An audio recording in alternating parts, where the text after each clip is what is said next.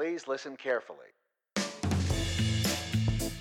Bonjour à toutes et à tous et bienvenue. Vous écoutez Génération XX et je suis Siam Gibril, sa fondatrice. Dans ce podcast, vous découvrirez des parcours de vie, tant professionnels que personnels, des femmes, des projets, qu'ils soient d'entreprise, associatifs ou culturels.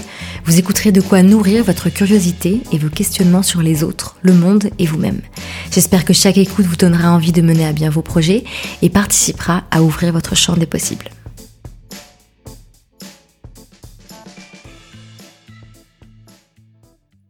Avant de vous présenter mon invité d'aujourd'hui, j'ai un message pour celles et ceux parmi vous qui aiment faire ou recevoir des surprises. Si vous en faites partie, le concept de My Little Box devrait vous plaire. Chaque mois, vous recevez une box lifestyle dans votre boîte aux lettres avec trois produits de beauté et deux accessoires mode et déco autour d'un thème surprise qui change tous les mois. Pour vous donner une idée, la My Little Box de novembre se nomme Lumière d'hiver et invite au temps pour soi. Je ne vous en spoil pas le contenu si jamais vous vous apprêtez à la recevoir. Si c'est plutôt aux autres qu'à vous-même que vous avez envie de faire des surprises, vous pouvez offrir un abonnement My Little Box de 3 mois, 6 mois ou 1 an à une personne qui vous est chère. Alors avis à celles et ceux qui sont déjà en quête de cadeaux de Noël ou qui veulent se faire plaisir, gardez l'idée en tête. Si tout cela vous tente, My Little Box vous a réservé une surprise à vous, auditrices et auditeurs du podcast. Pour la découvrir, il vous suffit de vous rendre sur le site mylittlebox.fr slash. Si vous n'avez pas de quoi noter, le lien est dans la description de l'épisode.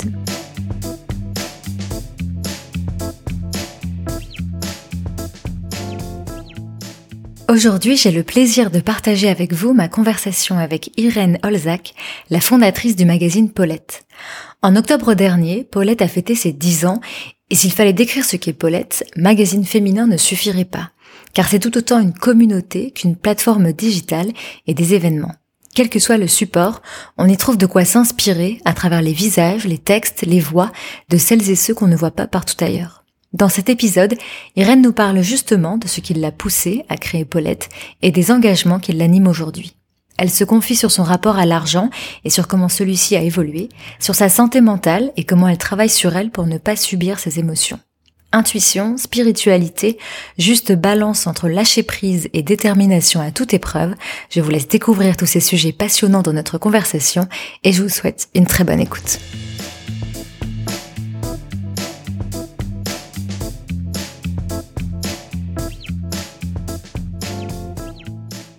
Bonjour Irène. Salut. Comment tu vas? Eh ben écoute, ça va, super. Dans un des premiers épisodes de Génération XX, j'ai reçu Anaïs Volpe, que tu connais bien, Ouais. qui est réalisatrice, monteuse, productrice, enfin c'est un vrai euh, couteau suisse du film. Elle vient de sortir son nouveau projet créé avec euh, Alexandre de San.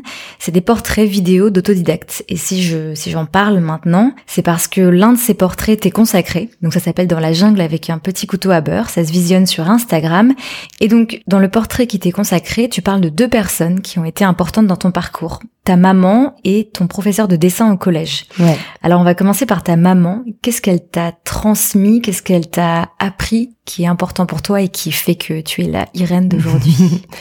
Eh ben écoute, ma maman, donc elle est turque, elle est née en Turquie, elle a grandi là-bas et elle est venue en France euh, après tomber amoureuse de mon papa en Turquie, qui vivait en Turquie à l'époque Mhm. et qui lui est franco-polonais. Ils se sont mariés en Turquie et puis mon père a fini sa mission professionnelle et il est venu s'installer. Enfin, ils sont venus s'installer en France, sachant que ma mère parlait pas du tout un mot de français et qu'elle avait pas forcément prévu de déménager initialement, mais l'amour.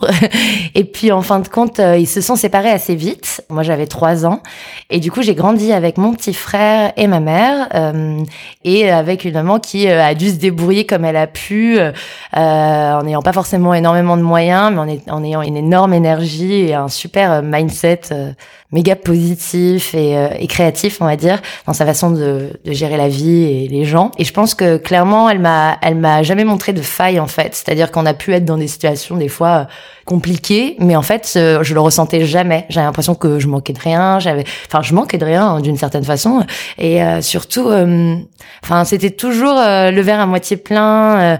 Euh, j'ai l'impression que mes amis adoraient venir chez moi, qu'il y avait toujours une super ambiance. Elle, m'a- elle m'autorisait à inviter genre plein de gens, à dormir à la maison. Elle nous faisait des petits plateaux. Enfin bref, elle m'a toujours inspirée vraiment à être, euh, enfin que tout était possible quoi et surtout à chaque fois que j'ai voulu faire des choses ou que je même quand j'étais petite fille elle me disait euh, tu sais exactement ce que tu veux etc elle a jamais été à l'encontre de mon intuition de mes envies euh, ça veut pas dire pour autant qu'elle était laxiste mais c'est plus euh, j'ai l'impression qu'on m'a fait confiance tout de suite et puis peut-être aussi j'étais une grande, enfin la plus grande entre moi et mon petit frère. Et du coup, euh, c'était comme une façon de me responsabiliser aussi. Donc mhm. euh, du coup, euh, bah ma mère, c'est vrai qu'elle m'a beaucoup inspirée pour ça. Et et je pense que si elle m'avait pas laissé être ce que j'avais envie d'être, bah peut-être que je serais moins intuitive, moins culottée entre guillemets. je m'écouterais peut-être un peu moins. Je pense qu'elle a eu peur pour moi plein de fois, mais elle s'est dit allez, je la laisse. et, et donc voilà. Donc ouais, pour moi, un vrai, une vraie inspiration quoi. Et ton prof de dessin, c'est lui qui t'a orienté dans ton parcours euh, professionnel. Est-ce que tu lui as fait euh, totale confiance à l'époque? Comment ça s'est passé? Eh ben écoute, euh, je me rappelle pas tous les souvenirs. Ce que je me rappelle juste, c'est que j'étais quoi en quatrième ou en troisième et que je réfléchissais à mon orientation. Euh, et on voyait déjà, je crois, des profs d'orientation, enfin des conseillers d'orientation, un truc comme ça. Les fameux. Voilà. Et j'avoue, je savais pas trop ce que j'avais envie de faire. Euh, enfin, je savais que j'avais envie de faire un truc qui avait un rapport avec la créativité. même, je me rappelle, j'ai déjà cité ça, mais je regardais Melrose Place et genre, il y avait une meuf qui s'appelait Amanda Woodward et genre, euh, elle était directrice d'une agence de pub et elle était ultra charismatique. Alors, c'était une grosse bitch dans la série, mais elle était hyper charismatique. Elle dirigeait le truc, elle présentait des moodboards, des films et tout. Je me disais, waouh, c'est hyper inspirant, genre j'ai trop envie de faire ça. Et en même temps, euh, c'est vrai que j'avais pas beaucoup de métiers créatifs dans mon environnement euh, perso, donc euh, tu sais pas en fait quand à cet âge-là qu'il existe plein de métiers dans ce monde-là. Et en fait, mon prof de dessin donc m'avait dit ouais t'as un esprit créatif, ça se voit quand on vous donne des projets, tu tu réfléchis un peu en projet plutôt que juste d'appliquer la méthode. Alors je dessinais pas bien du tout, mais euh, il me disait tu devrais aller voir au lycée, ils ont une section STIR appliquée, va voir les portes ouvertes, je suis sûre que ça pourrait te plaire. Et euh, en fait, bah, j'y étais et en fait, euh, bah, c'était ouf. Enfin, ils faisaient du design, de l'archi, de la mode, enfin des trucs que je connaissais pas, mais qui c'était multiples, divers et variés. Et je me dis dès la seconde, enfin incroyable ce truc. Enfin, genre s'il m'en avait pas parlé, j'aurais jamais su. Moi, j'étais là. Bon, moi, je vais aller en ES euh, parce que je sais pas, je peux pas faire L. Je suis pas genre super forte en français. Je suis bonne en maths, mais c'est pas non plus ma passion. Enfin, tu vois. Donc du coup, mhm. c'était vraiment un choix par dépit. Et en fin de compte, là, j'ai vu ça, j'ai fait OK, c'est pour moi. Et exceptionnel. Enfin, juste exceptionnel quoi. Donc c'est un peu grâce à lui. Complètement. Tu l'as revu depuis? Non, pas du tout. En fait, le pire dans cette histoire, j'ai une très mauvaise mémoire des, des noms et je me rappelle même plus de son nom. Mais, mais franchement, c'est par un hasard, il tombe dessus. C'était le collège de Sèvres euh, dans les années 2000. Euh, mais ouais, non, franchement, merci quoi, parce que c'était ma mère, elle aurait pas pu deviner qu'il y avait ça. Enfin, j'aurais mm. jamais été orientée par ma famille euh, là-dessus et du coup, je pense que j'aurais fait un parcours. je sais pas ce que j'aurais fait, mais bon.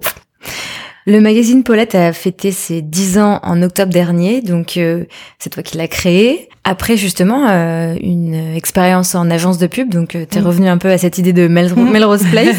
Grave. Il y a 10 ans, qu'est-ce qui t'animait et qu'est-ce qui t'anime aujourd'hui?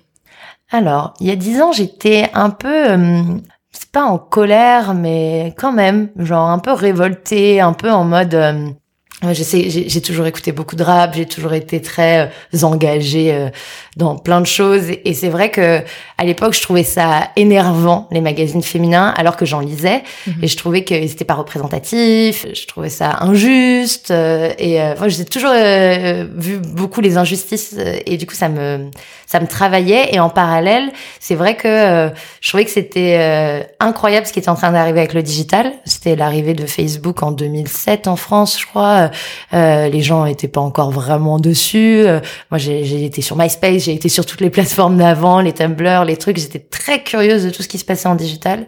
Et euh, c'est vrai que du coup, j'ai vu l'émergence des premières blogueuses et j'ai dit waouh, c'est un truc de ouf. Ça, c'est un vent d'air frais, de spontanéité, de naturel. Je me rappelle à l'époque, que ça soit des Kenza, des Big Beauty, des Didi, Punky Bee, des trucs comme ça. c'est elles arrivaient toutes avec des styles très différents, des physiques différents, des origines différentes. Et en fait, j'étais là genre, waouh, c'est génial.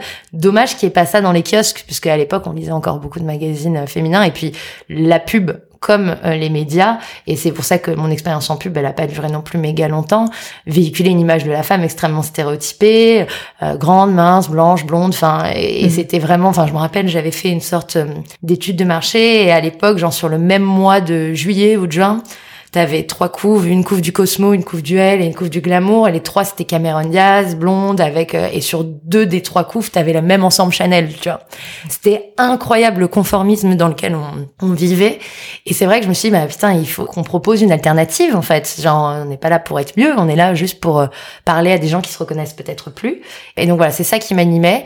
Et aujourd'hui, en 2019, euh, bientôt 2020, je dirais que le fond euh, d'avoir envie de défendre des messages est toujours là, l'engagement est toujours là, plus que jamais d'ailleurs.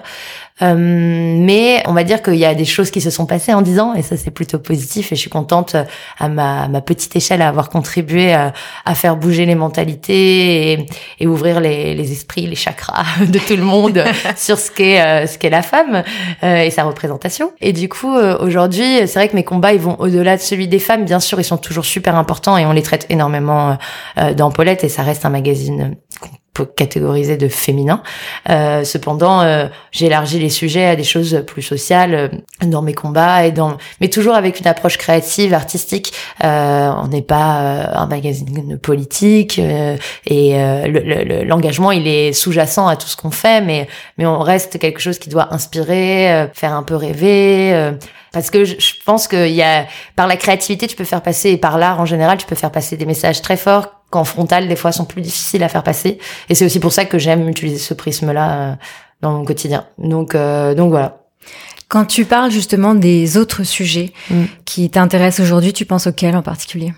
Euh, bah, Je pense au sujet euh, de la prise de conscience globale du vivre avec les autres, c'est-à-dire euh, que ça soit euh, bah, des sujets comme le racisme ou la, la sous-représentation des minorités, que ça soit euh, certains visages que tu vois nulle part, tu vois dans les dans les médias, dans la pub, dans tout, dans la télé, au cinéma, de moins en, de plus en plus, mais doucement mais sûrement. ça passe par bah, justement les causes des femmes, ça passe par non, tout quoi. Enfin la, la planète euh, l'ouverture à la spiritualité. Enfin il y a plein de sujets en fait qui m'intéressent et qui je trouve ont pour fil conducteur de l'idée de faire un, un, monde meilleur de vivre mieux ensemble et d'être moins dans on s'affronte mais plus on travaille sur soi pour être meilleur ensemble en fait. Ça c'est quelque chose qui me passionne assez et je trouve que du coup tu peux croiser plein de monde autour de ce même sujet en fait. Et la colère que tu ressentais il y a dix ans aujourd'hui euh, elle s'est transformée. Est-ce qu'elle est toujours là? Comment tu définis maintenant ton rapport? À tout ça, au monde qui nous entoure?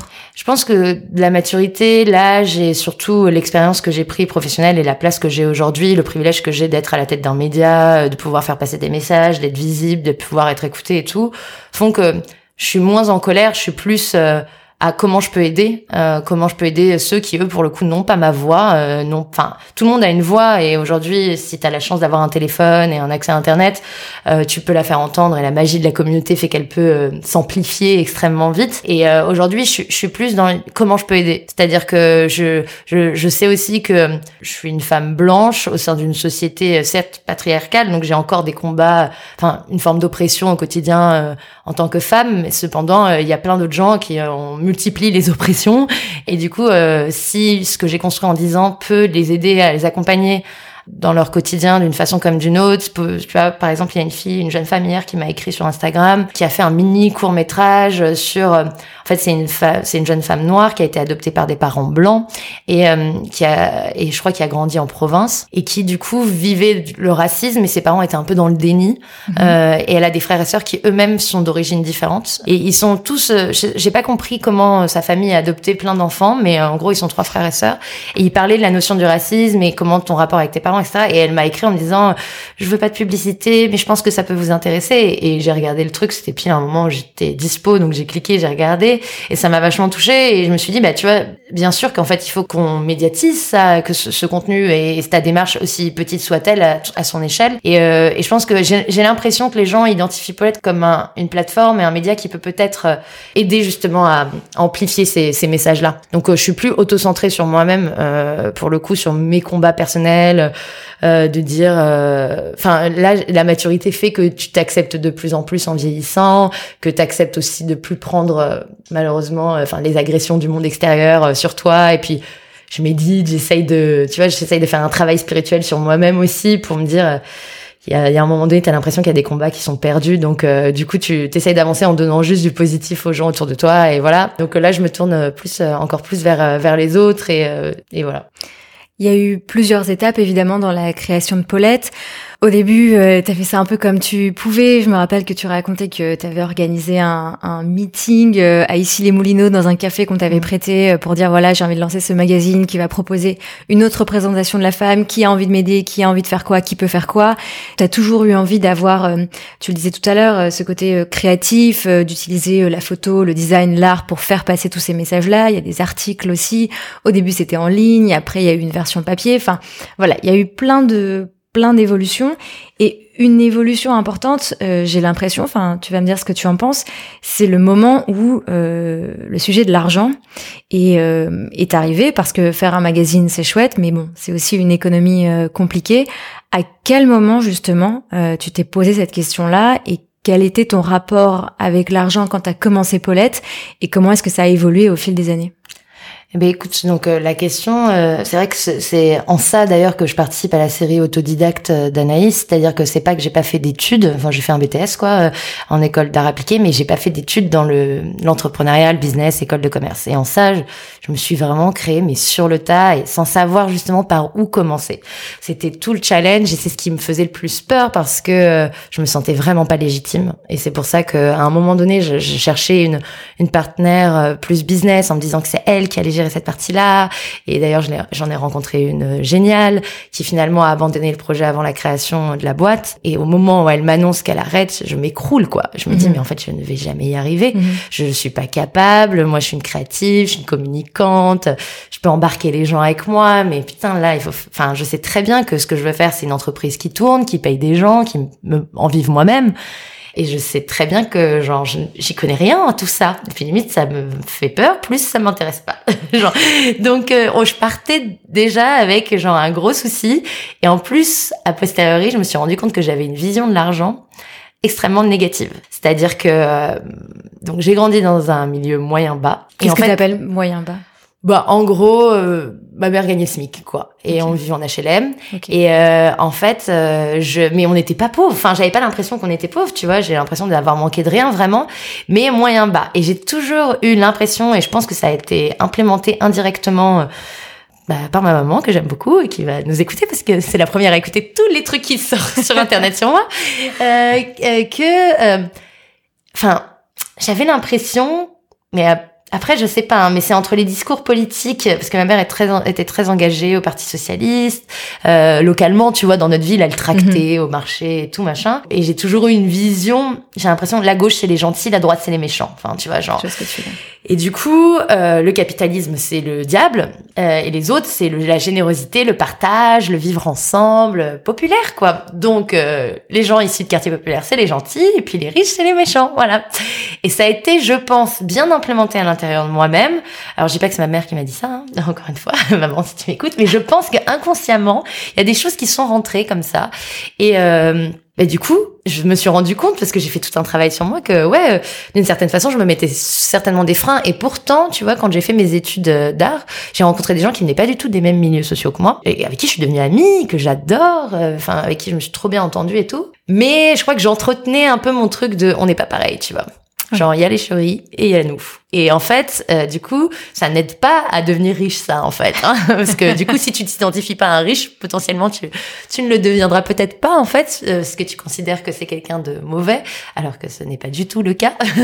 Mais voilà. Et du coup, c'est vrai que voilà, j'ai fui un peu ces responsabilités-là. Et en même temps, euh, donc cette fille-là est partie. Et là, je me suis retrouvée seule sur cette partie-là en disant, OK, il va falloir que je prenne mes responsabilités en main. donc, travailler un business plan, ça veut dire, enfin, Google, quoi. Là, vraiment, la néophyte total euh, comment on fait. Euh, là, c'est, là, c'était à quel moment euh, C'était un an. Mhm. Un peu plus, un peu moins d'un an. Ouais, j'attaque le morceau vraiment en me disant je vais faire la bonne élève. Là pour le coup, je m'applique, j'écris, je fais des carnets, je je veux que tout soit le plus parfait possible parce que c'est tellement pas naturel comme environnement que pour le coup là j'ai vraiment étudié étudié et voilà. Et puis en fait bah de toute façon c'est comme tout. Je pense que toute personne venant de l'entrepreneuriat dira c'est jamais ce que tu écris sur le papier hein, la réalité on est souvent la copie à, genre à des années lumière de ce que t'attaques comme marché. Et puis pareil n'étant pas de ce milieu ne connaissant pas du tout le marché de la presse ayant vraiment aucune réalité de ce qui s'y passait parce qu'il est quand même dominé par des grands groupes. C'est-à-dire que si t'as pas accès à quelqu'un qui travaille chez Condé Nast, chez Mondadori, chez Lagardère, tu sais pas ce qui se passe vraiment en fait. Tu sais pas du tout quelles sont les tendances de vente publicitaire. Tu sais pas du tout quels sont les chamboulements économiques. Et moi en fait, il y avait pas de concurrent, enfin niche féminin donc euh, du coup, je pouvais pas appeler un petit média féminin en disant ouais comment ça marche ton économie? J'étais obligée de poser des questions euh, comme si je faisais une sorte de mémoire à des nanas qui vont répondre à peine dans des grands groupes de presse. Donc en plus, on s'attaquait à un modèle qui pouvait même pas vraiment être enfin le même quoi. Oui, oui parce que l'échelle était très différente. Donc en fait, c'est comme si t'inventais un business. Enfin, c'est très bizarre. Et la chance que j'ai eue, c'est que mon patron euh, de l'époque, donc je bossais en freelance pour un directeur de création qui était également illustrateur et qui travaillait pour le monde de la presse indépendante un peu aussi euh, plus street et donc euh, il bossait pour un il avait fait des élus par exemple pour un média qui s'appelait le le Wear euh, qui était le pendant sport du WAD en fait mhm. et il m'avait fait rencontrer le directeur de création de ce magazine. Et en fait, j'avais pu, et puis petit à petit, j'avais, je m'étais intéressée justement à tous ces magazines de niche, de skate, de rap, de, enfin, tous ces trucs-là qui existaient pour comprendre leur modèle. Et comme eux, ils n'étaient pas portés par des grands groupes, du coup, ça devenait un peu plus intéressant en termes de modèle. Et je me suis plus identifiée finalement à ces entrepreneurs-là. Et ça a été d'ailleurs euh, mes premiers cercles de, de réseau, on va dire, parce que, euh, parce que sur le féminin, il n'y avait pas ça, euh, mhm. la niche euh, où c'était des niches, mais ça restait des les, éditions jalouses. Enfin, tu vois, donc c'est des, ça reste des trucs. Ils ont déjà 10 titres. Enfin, c'est c'est pas c'est pas un petit média. Et en fait, en, en, discutant avec eux, je me suis rendu compte qu'en fait, le modèle de l'agence, euh, c'est-à-dire création de contenu pour les marques, était ce qui les faisait vivre. C'est-à-dire qu'en gros, ils avaient développé des médias de niche euh, sur des, des, sujets hyper spécialisés, mais euh, la vente de pages de pub ou la vente en kiosque ne suffisait pas à, faire vivre leur équipe. Mais par contre, les marques venaient les voir parce qu'ils avaient une expertise, une connaissance, et du coup, ils pouvaient bah, en faire profiter. Et c'est à ce moment-là que la notion de brain content un peu est né. Et pour nous ça devait être 2013 tu vois. 2013 mhm. ça devait faire bah, déjà 5 euh, ouais 5 ans qu'on avait commencé. Et en fait avant il y avait vraiment pas d'argent. Enfin c'est-à-dire qu'on a créé la boîte en 2012 euh, parce qu'avant de toute façon il y avait aucune entrée d'argent. Donc euh, ça sert à rien de créer une structure si tu fais pas entrer d'argent. Tu vas payer des charges pour rien tu vas payer des trucs pour rien. Enfin donc voilà euh, on bossait tous. Euh, enfin, moi, je sais que j'étais 100% dédiée, mais je vivais chez ma mère. Puis ensuite, euh, à l'époque, mon compagnon m'a payé le loyer. Enfin, je m'étais débrouillée comme j'avais pu. Et les gens qui travaillaient sur le projet avaient des sources de revenus à côté. Autre en que le magazine. Exactement. Mhm. C'était vraiment finalement sur un modèle assez associatif que ça s'est commencé. Ça a commencé, pardon. Et puis voilà. Et puis tout d'un coup, les premières pages de pub, les premières OP de brand content, avant même que le brand content soit hyper trendy, l'audience du digital quand même qui commençait à grossir comme on était né en digital, on avait cette euh, longueur d'avance sur la presse féminine qui a été hyper late à débarquer euh, sur les réseaux sociaux, euh, hyper en retard. Donc on a on a pris un peu de, de légitimité grâce à ça, surtout, puisque finalement, il nous dit, ah, votre tirage, c'est bien cool, mais ça reste, c'était confidentiel. Et puis, petit à petit, la légitimité, les années passent, t'es toujours là. Il y a des titres qui se lancent, qui s'arrêtent. Et puis, petit à petit, l'époque se transforme, les blogueurs, les influenceurs. Et tout d'un coup, tout ce que tu fais a du sens, c'est légitime et tu deviens un acteur euh, incontournable euh, dès lors que tu as envie de communiquer sur une, sur une audience engagée, consciente, jeune, moderne, créative. Et c'est comme ça qu'on a construit notre légitimité et que le business model s'est équilibré entre de la création de contenu pour les marques et euh, de la médiatisation, puisque notre audience avait grossi et que tout d'un coup, ça devenait intéressant pour les marques d'utiliser euh, cette audience-là et, et, de médiatiser leurs campagnes et leurs produits, quoi. Mhm. Et donc, au fur et à mesure, ta relation avec l'argent, elle s'est apaisée? Complètement. Enfin, elle s'est apaisée. elle a changé. Du elle a changé. En fait, elle a déjà j'ai compris que l'argent c'était pas c'était pas euh, mauvais. J'ai compris que c'était un moyen de faire des trucs. Et mhm. ça, c'est con, mais en fait, si tu arrives vraiment à te dire dans la tête que l'argent, c'est rien, c'est un bout de papier, c'est une transaction, c'est c'est juste un moyen. Euh, c'est juste un canal, quoi. De la même façon qu'avant, peut-être les gens, ils s'échangeaient des cailloux, quoi. Euh, et donc, du coup, de, de désacraliser le, le truc euh, comme étant, euh, tu vois... Enfin, c'est important, on a hyper important pour vivre, déjà, de base, et pour faire ce qu'on veut faire. Mais ce que je veux dire, c'est que, du coup, ne plus l'aborder avec un sentiment. Enfin, juste tu mets pas de sentiment dessus, quoi.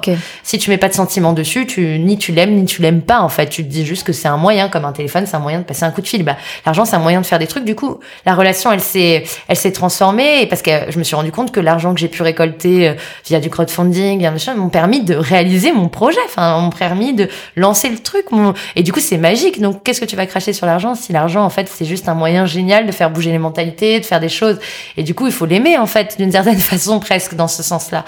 Donc, je pourrais pas dire aujourd'hui j'aime l'argent. C'est une phrase qui est hyper dure à, prononcer pour moi. Euh, mais par contre, j'adore les possibilités qu'apporte l'argent. Je, et je pense qu'il faut, s'il y a des gens qui ont eu la même construction que moi dans leur rapport à l'argent, vraiment, je vous incite à essayer de le voir autrement, parce qu'en fait, dès lors que tu le vois autrement, ça devient plus un problème non plus. Enfin, j'ai l'impression que tout se débloque quand tu débloques toi-même tes blocages par rapport à ça et que tu réalises pourquoi tu as une vision négative de l'argent. Parce que souvent c'est pas ton choix en fait, ça c'est un peu imposé à toi et, en fin de compte euh, quand tu te rends compte que l'argent ça peut construire euh, des assauts de ouf, changer plein de choses partout dans le monde. Enfin en fait t'en as besoin de l'argent en fait. Donc euh, donc ouais donc ça s'est changé. Après aujourd'hui la réalité c'est que je reste un média indépendant, que l'argent est hyper important pour faire vivre ma structure et faire vivre mes équipes, que j'ai la responsabilité de 15 familles sous moi et que du coup il faut que je fasse de l'argent parce que si j'en fais pas pendant trois mois d'affilée, je mets ma société dans la difficulté, donc potentiellement 15 familles en difficulté en fait.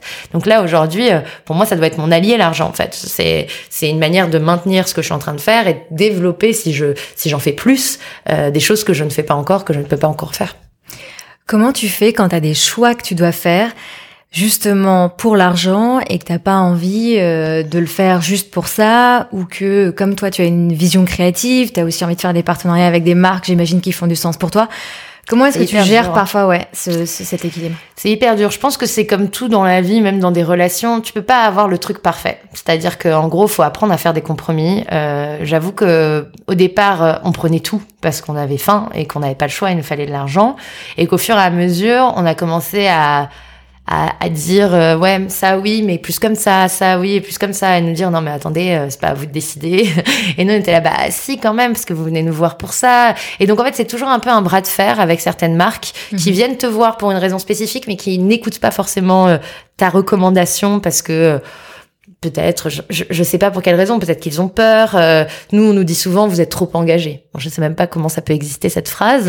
Donc, on a un peu frileux de venir travailler avec vous. T'es là genre, ok. Euh, pourtant, c'est vachement édulcoré, Paulette. Enfin, je veux dire, euh, Cosette, c'est très engagé. Tu vois. Enfin, nous aussi, on est engagé, mais je veux dire, nous, on met tout un esthétisme artistique autour qui fait que justement, on peut faire passer l'engagement de manière moins moins frontale où une marque peut-être de cosmétiques n'a pas envie de se confronter, euh, tu vois.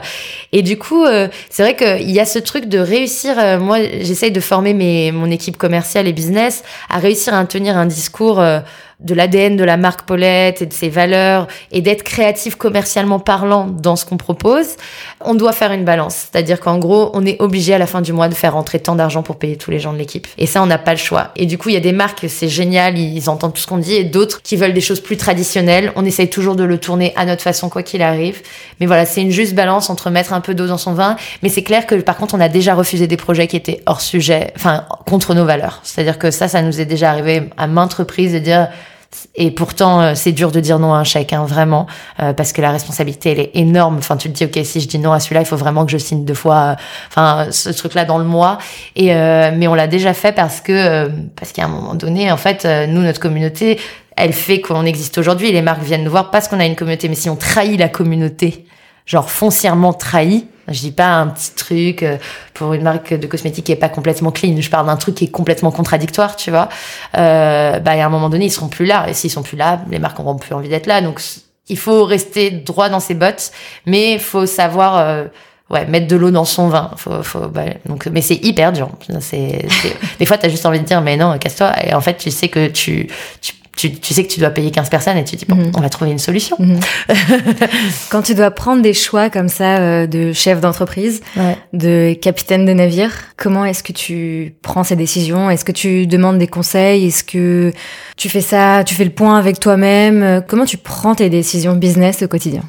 Alors, euh, des fois, quand certaines peuvent être partagées, euh, je demande l'avis de mon équipe commerciale parce que ils ont chacun des points de vue très différents et en fait, avant de prendre une décision, j'aime bien. En fait, j'ai une intuition, mais j'aime bien entendre l'opinion de gens intelligents pour voir si elle se confirme ou pas. Souvent, je m'écoute plus moi, euh, mais ça me permet de nourrir ma réflexion, euh, d'avoir des points de vue différents. Je sais que moi, par exemple, j'ai pas peur de prendre de risques. Et plusieurs fois, on m'a dit non, mais là, Irène, c'est trop grave, c'est trop risqué, euh, c'est risqué pour le business, c'est risqué, les annonceurs ils vont pas aimer. Et en fait, j'ai oui, mais en fait, depuis le début, on fait, enfin, je fais ce que je ressens et ça m'a pas menti, donc ça m'a pas trompé. Donc euh, du coup, je vais m'écouter. Donc je m'écoute beaucoup. Généralement, j'aime pas réfléchir une plombe. Euh, j'aime bien euh, parce que je trouve que quand tu penses trop. Euh, du coup, tu mélanges la, la sauce trop longtemps et c'est comme une mayonnaise qui se rate, quoi. Enfin, faut, faut, en fait, c'est du, faut y aller un peu du premier coup, mais, euh, mais j'aime bien demander l'avis aux gens et puis ensuite je me dis bon, ok. euh, Enfin, j'écoute vachement mon intuition. Ça, je le fais vraiment euh, au feeling. Après, il y a des décisions qui sont plus dures que d'autres mais, mais en fait, quand t'as pas le choix, t'as pas le choix. Donc, euh, enfin, je suis très rationnelle, très pragmatique comme personne. J'essaye de pas du tout mettre les émotions dans mes décisions. Euh, généralement, je fais vraiment la part des choses entre l'émotionnel et euh, et euh, le décisionnel. Donc, euh, je sais pas si c'est un mot qui existe, mais euh, ouais. On comprend. Ce que tu on veux comprend. Euh, du coup, euh, du coup, ouais, non. L'intuition, la logique, le pragmatisme et euh, l'avis de quelques personnes intelligentes pour nourrir ma réflexion. dire. T'as déjà eu envie d'arrêter, Paulette? Ouais, plein de fois. Mais euh, c'est le truc où tu te réveilles et c'est trop dur. Genre t'es là genre ah non non non j'en peux plus c'est trop dur genre c'est chaud. Mais généralement le sentiment il dure pas plus d'une heure quoi. ça ça disparaît assez vite parce que je me dis mais en fait genre c'est ma vie c'est c'est c'est comme mon enfance et je sais que ce que je fais a encore du sens aujourd'hui. S'il y avait plus de sens j'arrêterais. Si si euh, en fait, en plus, généralement, j'essaie de le transformer au, fil et à mesure des, au fur et à mesure des années pour qu'il fasse sens et qu'il soit toujours pertinent. Ça fait dix ans qu'on me dit, ah, euh, c'est frais, c'est cool, c'est cool de rester dix ans frais, cool, tu vois. Normalement, t'es censé vieillir et devenir super ringard. Et en fait, je pense que c'est parce que on se transforme, on se change, on se, on se remet en question tout le temps et que de toute façon, moi, je, je déteste la routine et je déteste faire tout le temps la même chose. Et déjà, quand je sens que ça fait un moment que je fais la même chose, dans ma tête, ça, enclenche le système créatif et de dire ok comment on peut se transformer là-dessus? Comment ça ça va changer? Comment j'en ai marre de voir tout le temps ça? Pourquoi on fait tout le temps ça? Genre alors oui ça a été notre succès mais là en fait les gens en ont marre et moi-même j'en ai marre. Et donc conceptuellement parlant j'ai jamais envie d'arrêter parce que je sais que j'entreprends dans le, dans le projet et que tout ce que j'ai envie de le monter finalement je le monte d'une certaine façon euh, grâce à Paulette avec Paulette euh, sur des sortes de petits nouveaux trucs que je crée sur le côté. Par contre, euh, c'est vrai que la responsabilité, le manque de sommeil, quand t'as des stress euh, profonds liés justement à l'argent, enfin putain, euh, c'est une responsabilité. Je pense que les gens se rendent pas compte que d'être chef d'entreprise, le poids et la charge mentale que ça représente, elle est extrêmement lourde et je pense que je suis quelqu'un de solide et c'est pour ça. Mais c'est pour ça qu'aussi, je trouve qu'il y a cette mode de l'entrepreneuriat, de créer sa start-up et tout. Et je dirais que c'est vraiment pas fait pour tout le monde. Tout le monde n'a pas. Tu peux être un génie mais euh, très mauvais gestionnaire. Tu peux être un génie un très mauvais manager. Ou à ce moment-là, faut s'entourer de, de cinq associés et chacun a vraiment une spécificité parce que porter seul. euh, euh, une structure, ça, franchement, ça demande un mental euh, de sportif et euh, surtout une santé mentale solide, quoi. Vraiment. Tu dirais que ton plus gros stress aujourd'hui, c'est l'argent? Euh, ouais. C'est l'argent parce qu'en fait, comme je suis sur un marché qui est en mutation permanent, où je dois innover mais pas trop pour pas être trop en avance, Mhm. et où euh, la concurrence va mal alors que eux c'est des grands groupes. Du coup, je ne sais jamais de quoi demain est fait. C'est-à-dire que chaque année peut être différente, tous les, les trois mois qui viennent peuvent être différents, et en fait, je dois être sur le qui-vive en permanence. C'est-à-dire qu'il y a aucun confort mental. Euh, je fais trois mois, je fais pas le chiffre, ça, je rentre dans le rouge. Donc en fait, euh, c'est c'est c'est le stress numéro un en fait. Euh, mais c'est un stress pour moi qui me permet de pas me reposer sur mes lauriers. C'est-à-dire que tu vois aussi qu'il y a beaucoup d'entreprises dès lors qu'elles font des levées de fonds par exemple, qui rentrent dans des moods où euh, euh, bah, ils ont tout cet argent, ils ont toute cette sécurité. Du coup, ils se rem- ils, ils, ils font leurs produits, tu vois, mais ils le remettent pas forcément en question parce qu'il n'y a pas d'urgence. Il n'y a pas l'urgence de et, et c'est L'urgence vrai de la survie L'ur- L'urgence de la survie, voilà, c'est ça. Et moi, j'ai l'impression que ça fait 10 ans que je suis en mode survie. Donc c'est vrai que ça m'épuise un petit peu, pour être honnête. Ouais. Et en même temps, j'arrive pas à avoir d'autres modèles qui ne sont pas dans la survie. Et même les grands groupes sont dans la survie. Donc en fait, ça fait partie du jeu de, de vouloir avoir un média en 2019, selon moi. Il faut le prendre. Le jour où j'en ai marre, je ferai autre chose. Et je pense que aujourd'hui, je diversifie mes activités aussi euh, professionnelles. Petit à petit, j'ai envie d'aider à droite, à gauche, de donner de mon, mon expérience sur d'autres projets où je vais prendre des participations. Ça va être une manière peut-être pour moi d'être personnellement moins dans la survie aussi, à titre personnel, parce que du coup moi-même je suis dans la survie euh, financière. C'est pas, c'est pas, je vis pas à la hauteur de ce que j'aimerais vivre euh, avec ce projet, mais en même temps, pour moi il est, il est encore vital que Paulette existe. Donc euh, le jour où on n'aura plus besoin, on n'en aura plus besoin et je ferai autre chose. J'ai confiance en mes capacités euh, créatives et entrepreneuriales. Donc, euh, mais pour le moment, euh, il n'est pas question d'arrêter. Donc euh, je ferai tout ce qui est en mon pouvoir et pour pour le maintenir quoi. T'as parlé de ce sujet donc de santé mentale, euh, qui est un terme qu'on n'entendait pas forcément avant. Alors je sais pas si c'est venu des États-Unis ou si on voilà on- on a on a mis ce mot maintenant sur en fait tout ce qui est justement gestion du stress, euh, gestion de l'anxiété, ou en tout cas, même si on n'est pas dans la gestion, parler de, de tous ces sujets-là. Je sais que c'est un sujet dont tu parles euh, sur ton Instagram de manière euh, perso, mais qui est aussi un sujet qui intéresse Paulette mm. de manière plus globale. Qu'est-ce que toi, tu as envie de dire sur ce sujet-là? Tu le disais, c'est difficile de faire attention à, à soi parce qu'on a tendance à s'oublier quand on est tout le temps dans le rush, dans la survie, comme tu viens mm. de le dire. Mm. Donc, Qu'est-ce que tu as envie de dire là-dessus? Est-ce que tu arrives à, gérer, à prendre soin aujourd'hui de ta santé mentale? Comment tu le vis? Je pense que, hum, en fait, j'ai abordé Paulette. Donc, quand, quand je me suis lancée dans ce projet, j'avais 23 ans et j'étais vraiment mais un bulldozer, quoi. C'est-à-dire que j'avais peur de rien. Je savais que je voulais aller là où je suis aujourd'hui et j'étais prête à à complètement m'oublier, mais parce que j'avais l'énergie qui allait avec l'âge. Euh, Aujourd'hui, je reste très énergique, il y a pas de souci là-dessus, mais c'est vrai que je me suis rendu compte que j'ai pu mettre de côté autant euh, ma santé physique que euh, mentale, parce que je donnais tout et je me rendais pas compte de de ce que ça me puisait en fait en termes d'énergie, euh, d'émotion. Et euh, je me rendais compte euh, par des downs que j'avais des fois comme je te disais tout à l'heure le matin où tu te lèves et tu te dis qu'en fait mais bon ça tout le monde l'a dans son travail. Mais là c'était particulièrement lourd. Mais comme je suis quelqu'un de foncièrement optimiste je me relevais quoi. Et c'est vrai que là aujourd'hui moi ce que j'ai envie de dire un peu d'expérience c'est que je pense qu'il faut pas avoir peur d'en parler déjà.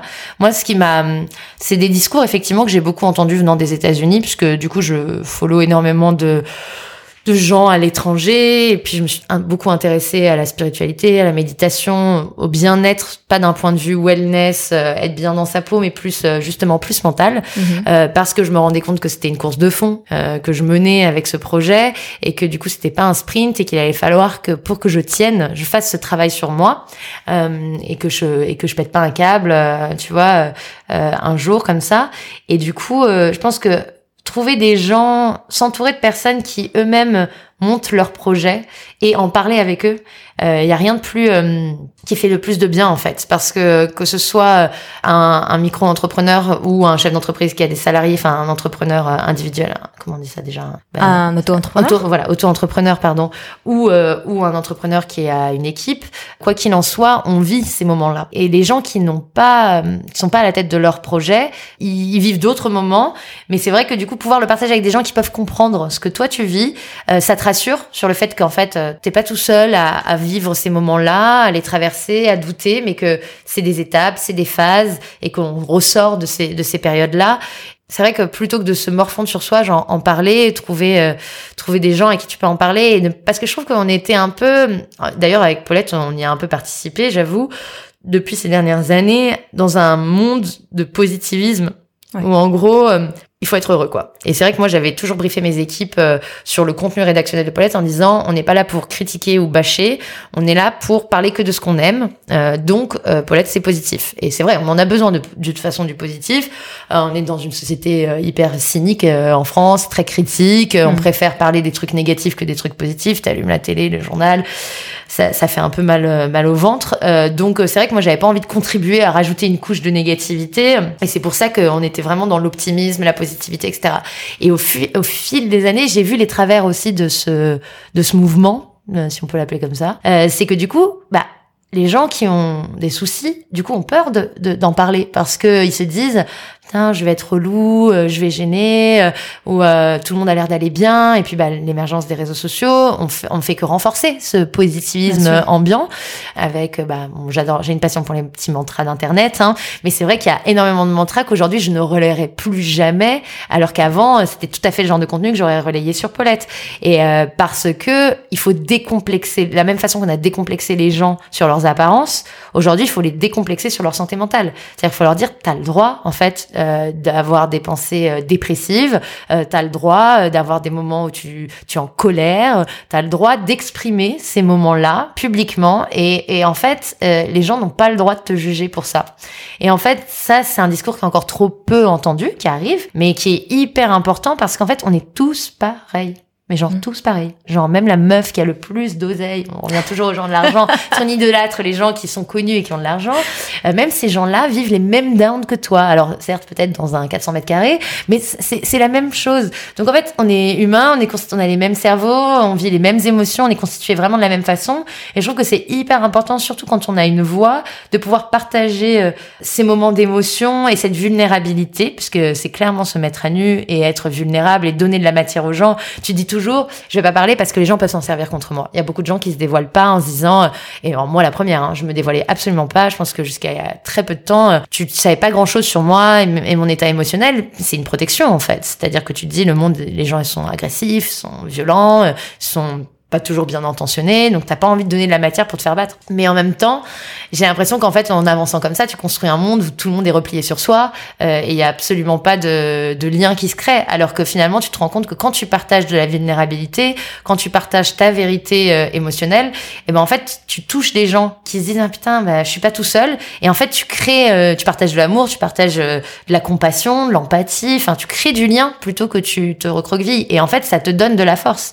Ça te donne de la force et tu te dis en fait, tu l'aurais vécu tout seul dans ton coin ou tu l'aurais partagé, bah, tu le vivrais pas de la même façon. Tout d'un coup, il y a genre 150 personnes qui te disent ah mais moi je vis la même chose et là tu te dis ok, même si on sait tous que tout le monde vit la même chose, c'est pas pareil que d'échanger avec des personnes et puis c'est pas pareil d'avoir ces retours de ces gens-là que des fois tu connais même pas, mais qui viennent te donner de la force à un moment où t'es au plus down où tu parles même pas à tes proches parce que t'as juste pas envie qu'on vienne te parler et tout, mais t'as craché le truc à l'extérieur et, et ça te revient en positif en fait.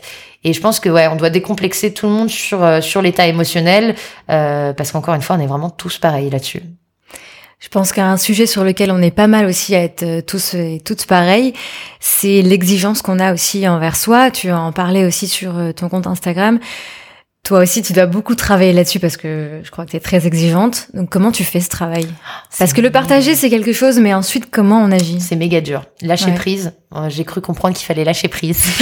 Euh, c'est hyper dur, mais c'est vrai que ouais. Donc moi déjà, je suis très exigeant avec les gens et je suis très exigeant avec moi-même. C'est-à-dire que je, je veux bien faire. euh, ça part d'une bonne volonté et surtout, je veux au-delà de bien faire, je veux être juste. Et donc euh, la justesse, c'est précis.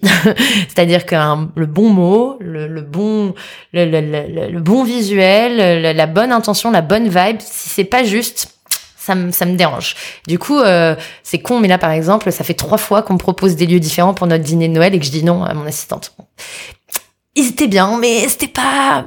Bon, ça paraît anodin, tu te dis, mais pour- pourquoi euh, elle doit se dire, pourquoi elle me fait chier comme ça, pourquoi elle a pas validé le truc J'étais là, non, mais on n'est pas tout seul, on est. Et je voulais un endroit juste pour que émotionnellement, la, la sensation, elle soit au maximum pour mon équipe. Et du coup, c'est comme ça dans tout, du truc le plus banal comme ce truc-là, à des, à des trucs euh, euh, beaucoup plus durs sur ma stratégie, sur euh, sur ma manière de dans mon management, sur plein de choses. Et du coup, comment on fait? Bah, J'ai l'impression qu'il faut justement, comme je disais, lâcher prise parce que quand t'es trop, euh, tu penses trop, tu brouilles euh, l'intuition. J'en en parlais tout à l'heure. Et l'intuition, c'est toujours juste. Et donc, euh, du coup, pour être juste, pour moi, il faut pas trop penser.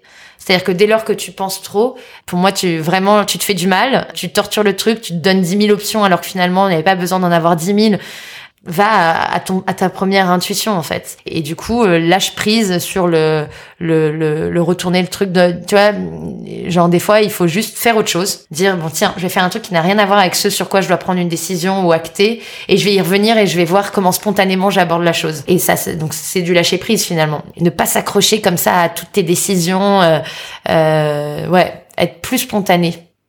Et donc, quand tu te vois penser trop, Mm. tu tu t'obliges à... Ouais, bah en fait c'est génial parce qu'avec la méditation, donc je médite chez moi euh, ou des fois dans le métro et tout avec des sons que j'ai sur mon téléphone, genre tu apprends à prendre du recul sur tes pensées en fait, puisque c'est tout le concept de la méditation, tu ralentis ton flot de pensées, tu fais un pas en arrière et t'observes comme des nuages ces petites pensées qui passent dans ta tête.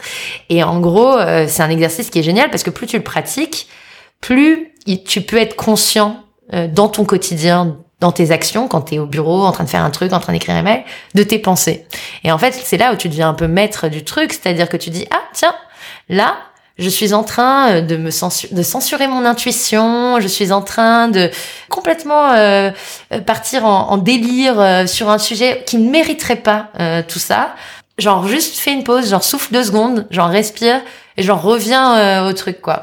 Et donc ça, ça paraît un peu bizarre et tout, mais vraiment genre je, je de plus en plus j'ai l'impression de m'observer dans mes dans mes excès, si j'ai un excès, dans mes excès de colère, d'énervement, de, de stress, et, et de me dire, meuf, relativise deux secondes là, prends un pas en arrière, quelle est la situation, pourquoi ça te ça t'atteint autant, pourquoi c'est ça te stresse autant, comment tu peux réagir avec plus de calme face à cette situation pour prendre une meilleure décision? Genre c'est comme si je m'auto-coachais en fait, c'est genre mais c'est un truc de ouf, mais mais parce qu'en fait euh, vraiment ça marche. Ça marche et je sais que je fais des progrès de ouf et face à des situations où j'aurais réagi a peut-être trois ans différemment avec excès ou avec euh, Aujourd'hui, je prends plus de recul et j'ai l'impression de faire des meilleurs choix du coup. Donc, euh, je te dis pas que c'est constant. Hein. Il y a évidemment des jours où c'est tes émotions qui prennent le dessus, euh, mais euh, le plus important, c'est pas d'être parfait, c'est au moins d'avancer, d'être dans le process. Du coup, t'apprends. Tout à l'heure, on parlait de toutes les hum, idées reçues que tu avais sur l'argent et comment est-ce que tu as transformé ton rapport à l'argent. Il y a un autre mot sur lequel on a pas mal d'idées reçues, c'est la réussite. Ouais. Toi, comment aujourd'hui tu définis la réussite? Pour moi, la réussite, euh, alors je connais pas la définition du mot réussir, mais je parle selon moi, réussir, ça doit être tu fais un plan et tu l'atteins. C'est-à-dire que tu, tu as une vision de quelque chose que tu veux faire et tu le fais. Mhm. Ça, pour moi, c'est réussir puisque tu as eu un objectif et tu y es arrivé, donc tu as réussi. Donc pour moi, la réussite, c'est je me donne un challenge, quel qu'il soit. Donc ça peut autant être euh, aller au sport une fois par semaine que euh, euh, lancer une entreprise, que contacter une personne que je rêve de rencontrer. Si j'arrive à le faire, j'ai réussi. Donc pour moi, c'est ça la réussite, c'est de faire ce que tu as envie de faire. Mais vraiment, genre, enfin, parce que pour moi, il y a rien de plus précieux que d'être aligné avec ce que tu veux ou ce que tu as, ce à quoi tu aspires. L'argent, c'est euh, c'est le bonus euh, de la réussite. Hein. C'est un méga bonus, hein, on le veut tous. Mais ce que je veux dire, c'est que en fait, je pense que le bonheur, il vient pas par l'argent, il vient vraiment fondamentalement par le fait que tu as l'impression de t'accomplir au travers une vision, une intuition, des choses que tu as en toi et que tu réussis à mettre en place. Et pour moi, c'est vraiment ça la réussite. Et du coup, euh, elle est applicable à plein d'étapes de ta vie. Euh, euh en fait, elle est dès lors que tu écoutes ton intuition, tu as réussi en fait. Mais on en revient à, au sujet d'avant, donc quand on parlait d'exigence envers soi, quand on parlait aussi euh, d'accepter que parfois, bah, on n'y arrive pas, que mm. parfois c'est pas le bon moment. Mm. Donc justement, quand t'atteins pas ce but, quand t'atteins pas ce plan que t'as que t'avais en tête, ouais. est-ce que c'est pas de la réussite, est-ce que c'est de l'échec? Alors, c'est quoi ton rapport à ça? J'adore ça. Ça m'amène sur le volet de la foi, du coup, euh, parce que en gros, euh, moi, je, je, je crois euh, que les choses qui doivent arriver doivent arriver. Et donc, euh, par contre, je crois que elles arrivent que si tu te donnes les moyens de les mettre en place. Évidemment, ça tombe absolument pas du ciel. Mais euh, si tu dis que tu veux faire un truc et que tu mets des choses en place et que ça se passe, c'est parce que tu as mis ces choses en place et que ça devait se passer et voilà. Et si tu veux faire un truc et que tu mets des choses en place et que ça se passe pas, c'est que ça devait pas se passer de cette façon-là. Et donc, du coup, c'est que ton chemin devait t'amener ailleurs d'abord. Et moi, je sais que par exemple avec Paulette, genre je voulais sortir en kiosque tout de suite. C'était mon obsession. De toute façon, je voyais pas le concept autrement que dans les kiosques. Et en fait, euh, j'ai eu mais des refus, mais de partout, euh, genre euh, d'argent. Parce que moi, j'avais pas d'argent. Et je demandais des sommes 500 000 euros, tu vois, en venant avec 5 000 ou 10 000 balles, c'est que dalle en fait. Et du coup je me suis dit mais putain mais genre mon projet ne va pas être mon projet si c'est juste un site internet. Ça m'intéresse pas d'être juste un site internet en fait. Mm. genre le, la révolution elle se fait dans les kiosques parce que c'est dans les kiosques qu'il y a un problème. C'est pas sur internet. Sur internet il y a plein de meufs géniales qui arrivent avec leur blog et tout. Le problème il est dans les kiosques. Et en fait j'étais hyper frustrée mais genre euh, et en fait ça m'a switché à faire évoluer ma communauté digitale qui m'a ensuite amené à sortir le magazine en papier sur abonnement euh, uniquement pour commencer à tester le papier. Finalement j'ai fait un crowdfunding qui ensuite m'a permis de sortir en kiosque. Mais entre la sortie en kiosque, elle a été en 2013 et j'ai attaqué mon projet en 2009. Donc ça fait quatre ans de frustration. Euh, et en fait, mais aujourd'hui, ça a donné la richesse que je me dis, je serais sortie en kiosque direct, je serais mort dans les trois mois qui suivaient.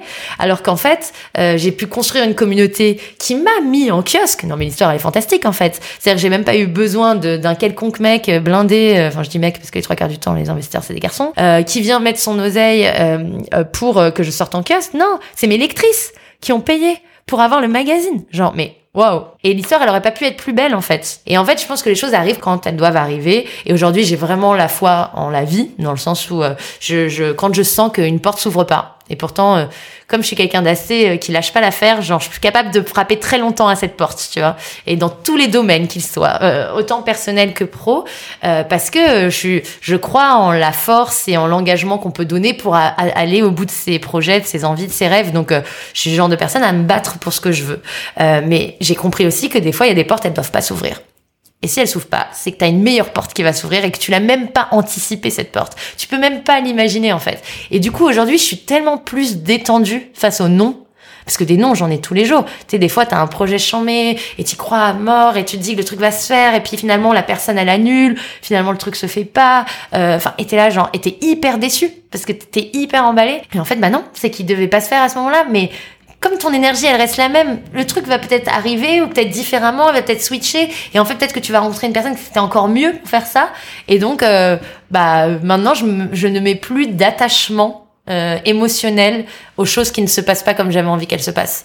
Et ça putain depuis que je fais ça et franchement c'est récent hein, ça doit faire genre euh, un an, un an et demi. En fait, je, je vis tout émotionnellement beaucoup mieux parce que putain, la frustration, c'est quelque chose qui, qui te plonge dans le négatif aussi.